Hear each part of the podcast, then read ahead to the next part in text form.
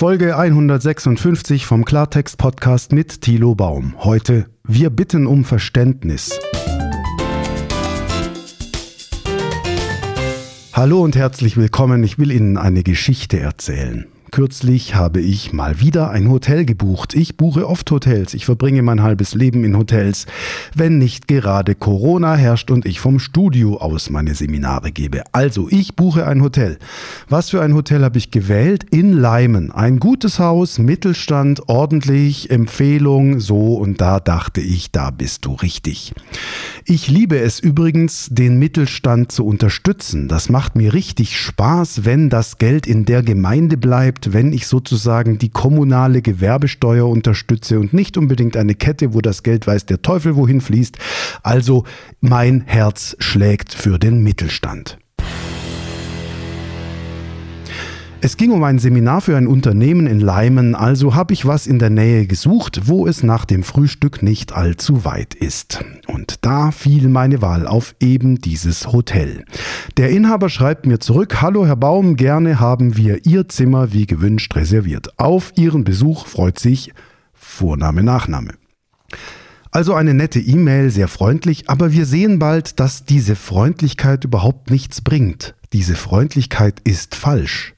Das wusste ich noch nicht an der Stelle, aber im Nachhinein wird mir klar, auf Ihren Besuch freut sich war gelogen. Also ganz kurz nochmal zum Mittelstand. Der Mittelstand unterscheidet sich nach meiner Definition vom Konzern vor allem dadurch, dass der Mittelstand einem Menschen gehört oder mehreren Menschen, oft einer Familie. Auf jeden Fall der Inhaber, der Eigentümer, die Eigentümerin eines Unternehmens ist ein Mensch aus Fleisch und Blut. Dann neige ich dazu, Mittelstand zu sagen. Ich weiß, es gibt Mischformen, es gibt riesige Konzerne, die zum großen Teil in Familienhand sind, das weiß ich auch. Nur ganz grob erstmal ein Konzern ist für mich ein Unternehmen, das niemandem gehört, der ein Mensch ist, sondern wiederum einer Corporate, quasi einer Company. Und ein mittelständisches Unternehmen gehört einem Menschen. Und auch das wirklich erstmal nur ganz grob. Ich meine keine Holding-Strukturen bei Startups, wo ein GmbH-Inhaber sagt, ich baue ein Holding-Dach drüber, dass dann die operativen Unternehmen, das, das meine ich nicht, sondern ich meine im Großen und Ganzen die Wirtschaft, wie sie hier in Deutschland läuft. Wir haben sehr viele Konzerne, große Unternehmen, die niemandem gehören quasi und mittelständische Unternehmen, die einem Menschen gehören. Das differenzieren viele Laien nicht, viele wirtschaftliche Amateure unterscheiden da nicht. Sie wissen auch oft nicht, was der Unterschied ist zwischen einem Manager und einem Unternehmer sind alles böse Kapitalisten. Kurz zur Erklärung, der Unternehmer nimmt Geld in die Hand und zwar sein eigenes und investiert und baut ein Geschäft auf. Dadurch generiert er Arbeitsplätze, schafft Arbeitsplätze, generiert Gewerbesteuer, andere Steuern und trägt sehr viel bei für die Region, in der er ist, wenn er Unternehmer ist und da Gewerbesteuer zahlt. Ein Manager dagegen, Managerin, das sind Angestellte. Manager sind keine Unternehmer, Manager sind Angestellte, sozialversicherungspflichtig beschäftigt und haben selbst vielleicht keine Geschäftsideen. Natürlich haben Manager Geschäftsideen für ihre Unternehmen, ohne Frage, aber vom Wesen her ist ein Manager dafür da, die Prozesse zu steuern für eine Geschäftsidee, die schon da war, bevor er dort angefangen hat. Das ist die Regel. Ja, so das heißt, das Hotel, ähm, in dem ich übernachten wollte, das ist die Geschäftsidee dieses Inhabers, der mir eben die E-Mail geschrieben hat, auf Ihren Besuch freut sich Vorname, Nachname.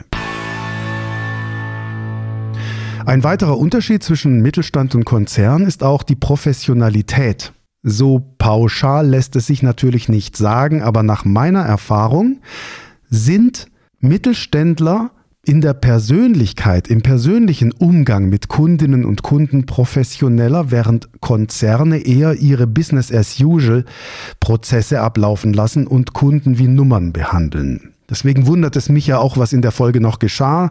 Wie die Geschichte weitergeht, erfahren Sie ja gleich. Also Professionalität ist unterschiedlich verteilt. Ich will nicht sagen, die einen Unternehmen sind professionell und die anderen nicht. Mittelständler und Konzerne sind auf unterschiedliche Weise professionell. Also der klassische Mittelständler, wenn Sie irgendwo in Deutschland ein kleines Hotel buchen, hat in aller Regel kein Prozessmanagement. Ja, es funktioniert nichts automatisiert, es ist kaum etwas irgendwie skaliert und ähm, Handwerker, selbstständige Handwerker, Elektriker, Malermeister haben zum Beispiel ganz selten irgendwie ein Mahnmanagement. Also wenn sie dann nicht zahlen, erstmal dauert es ein Vierteljahr, bis überhaupt eine Rechnung kommt und also da sind die Konzerne professioneller, was Prozessmanagement betrifft. Gleichzeitig ist dieses Prozessmanagement bei vielen Konzernen so nervig, dass man sich als Kunde gar nicht mehr persönlich behandelt fühlt, wenn Sie zum Beispiel in der Hotline eines IT-Unternehmens auf eine Schnitzeljagd geschickt werden und niemand wirklich sich um Ihr Problem kümmert. Also auch im Hotel gilt das. Wenn Sie sich über ein Hotelzimmer beschweren in einer Hotelkette, dann landet Ihre Reklamation mit hoher Wahrscheinlichkeit nicht an einer fruchtbaren Stelle. Sie landet natürlich da, wo es vorgesehen ist, vom Prozessmanagement her, aber bringen tut das alles nichts. In Konzernen reden Sie gegen die Wand, ähnlich wie auch bei Behörden. Anders sind da die Mittelständler, die haben zwar kein Prozessmanagement, aber den direkten Draht zum Kunden und sind daher normalerweise auf der menschlichen Ebene professioneller. Ich freue mich also auf meine Übernachtung in Leimen, in dem Geburtsort meines Wissens von Boris Becker, der Leimener. So, eine Woche vor dem Termin, und es ist nicht sehr leicht, ein Hotelzimmer zu bekommen, nicht? Also wenn da sowas ausgebucht ist, so eine ganze Gegend. Äh, eine Woche vor Termin kommt eine E-Mail von unserem Hotelinhaber. Er schreibt, Hallo Herr Baum, da eine Firma für die nächste Woche das komplette Hotel gebucht hat, müssen wir Ihre Buchung stornieren. Bitte um Ihr Verständnis. Mit freundlichen Grüßen, Vorname, Nachname. Das war's. Ja, das hat er mir einfach geschrieben, eine Woche vorher. Ich selber hatte im Kopf, okay, die Übernachtung ist geklärt, das Problem ist gefixt, ich habe ein Bett. Und jetzt erfahre ich eine Woche vor Termin, alles geplatzt. Jetzt können Sie natürlich juristisch argumentieren und sagen, das ist ein Vertrag, daran muss er sich halten. Ja, ich weiß, Sie haben recht, aber er tut es halt nicht. Verstehen Sie? Es hat keinen Sinn. Was soll ich machen? Jetzt einen Rechtsanwalt einschalten? Vor Gericht eine einstweilige Verfügung erwirken wegen eines Hotelzimmers für eine Übernachtung? Also die Juristen in allen Ehren, aber an dieser Stelle lassen Sie sich bitte fragen, ob Sie Recht haben wollen oder Erfolg. Vieles unterscheidet sich an der Stelle. Also Recht haben bringt's an dieser Stelle nicht. Also natürlich können Sie diesem Hotelinhaber sagen, habe ich auch erstmal gemacht, Entschuldigung, bitte bleiben, bleiben Sie bei der Buchung, wir haben uns schließlich geeinigt. Aber es hat keinen Sinn. Also es bringt nichts. Er hat tatsächlich das gesamte Hotel offenbar ausge- oder verkauft, die ganzen Zimmer vermietet und mich schmeißt da raus. Mir geht es jetzt um diese Formulierung, bitte um Ihr Verständnis. So, bitte um Verständnis. Erste E-Mail auf Ihren Besuch freut sich. Zweite E-Mail, bitte um Ihr Verständnis.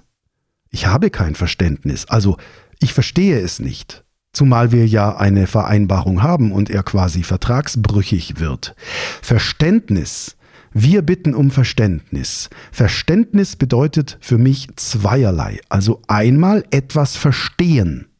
Das Wort Verständnis kommt von Verstehen. Also wenn ich etwas verstehe, wenn ich es kapiere, intellektuell erfasse, dann habe ich dafür eine Art von Verständnis.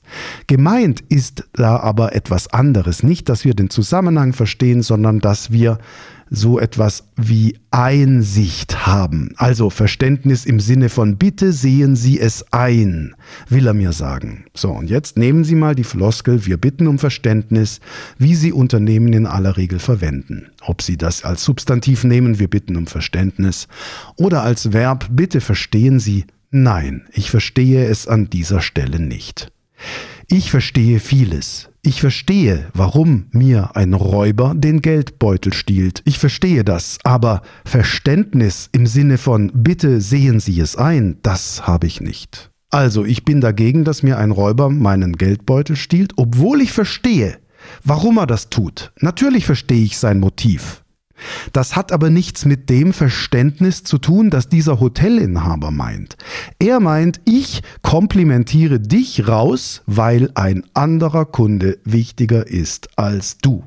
Das ist die eine Sache, ja, ich verstehe das auch aus Sicht dieses kleinen Hotelinhabers. Klar ist ein fetter Fisch, ein dicker Auftrag attraktiver als ein Einzelner, der da mal übernachtet, Also ich verstehe, dass er mich rausschmeißen will, ja, aber dass er es einfach macht und mich vor vollendete Tatsachen stellt und mich nicht vorher fragt, Herr Baum, wie können wir das lösen? Dafür habe ich kein Verständnis. Also ich verstehe, habe aber kein Verständnis. Ich verstehe, wenn sich eine Lieferung verzögert, weil im Suezkanal ein Schiff quer liegt. Und dann habe ich auch Verständnis dafür. Ja, ich verstehe auch, wenn eine Lieferung sich verzögert, weil Corona tobt und die Lieferketten kaputt sind. Und habe auch Verständnis dafür. Und ich verstehe, dass ein Hotel mich rauskomplimentiert, weil ein anderer Kunde wichtiger ist, aber Verständnis habe ich dafür nicht. Und dieses Verständnis meint der Hotelier ja hier. Also, was macht man dann, wenn das Hotelzimmer trotz fixer Buchung plötzlich weg ist? Ich schreibe. Hallo Herr Name, ähm, pardon, nein, die Buchung ist fix. Können Sie die Buchung bitte beibehalten? Danke und beste Grüße, Thilo Baum. Er schreibt zurück, und wirklich in dieser Kürze nicht möglich, sorry. Gesendet von Yahoo Mail auf Android. Ja, wissen Sie, was ich meine? Prozessmanagement in Konzernen professioneller. Ein Konzern würde mich auch nicht rausschmeißen, sondern für den Konzern ist Vertrag Vertrag. Bei einem Mittelständler wird das, wird das schnell sehr halbseiden. Und dann schreibt er nicht möglich, sorry. So ist das bei solchen Leuten, die keine Empathie haben. Also er schreibt zuerst, er freut sich auf meinen Besuch und dann sowas. Der hat keine Empathie.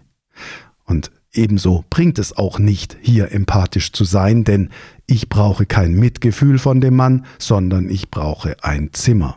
Wenn Sie acht Leute vor sich an der Supermarktkasse in der Schlange haben, bringt Ihnen das Mitgefühl des Filialleiters wenig, er soll eine weitere Kasse aufmachen. Also später im Dialog hat er das dann angeboten, ich habe ihn gebeten, mir ein Ersatzzimmer zu besorgen und dann hat er mir die Telefonnummer einer Pension geschickt, bei der ich anrufen soll. Dort sei ein Zimmer frei und so weiter, bla bla bla. Dann habe ich zurückgeschrieben, also verstehen Sie, mein Schreibtisch ist voll. Ich habe dann zurückgeschrieben, nein, bitte kümmern Sie sich bitte drum. Und daraufhin antwortet er tatsächlich mit den Worten, es reicht jetzt. Also er schmeißt mich aus meinem Hotelzimmer raus ohne Alternative. Ich bitte ihn um Ersatz. Er schickt mir eine Adresse von irgendeiner Pension, erwartet von mir, dass ich da den ganzen Prozess neu beginne. Dann sage ich, Entschuldigung, ich komme nicht dazu, machen Sie das bitte. Und dann schreibt er, es reicht jetzt. Ein Anruf würde nur zwei Minuten dauern. So, und das ist es dann eben auch beim Mittelstand, jedenfalls bei solchen Leuten. Kundenorientiert wäre es gewesen, wenn er mir gleich zu Beginn angeboten hätte, dass ich woanders unterkomme. Also angenommen, ich habe gebucht und die Buchung ist fix und dann klopft bei ihm ein riesiger Kunde an, der das ganze Hotel besetzt. In dem Moment hätte er sich an mich wenden können und sagen, Herr Baum, ich würde Sie gerne woanders unterbringen und das managen. Niemand hätte etwas gesagt. Ich wäre völlig einverstanden und zufrieden gewesen und ich hätte gesagt, ja, Herr Name, völlig klar hätte ich an Ihrer Stelle genauso gemacht. Aber mich vor vollendete Tatsachen zu stellen und einfach zu sagen, so Arschkarte, dover Kunde, was, wo du bleibst, interessiert mich einen feuchten Dreck, das geht nicht. Das ist kundenfeindlich in allerschlimmster Form.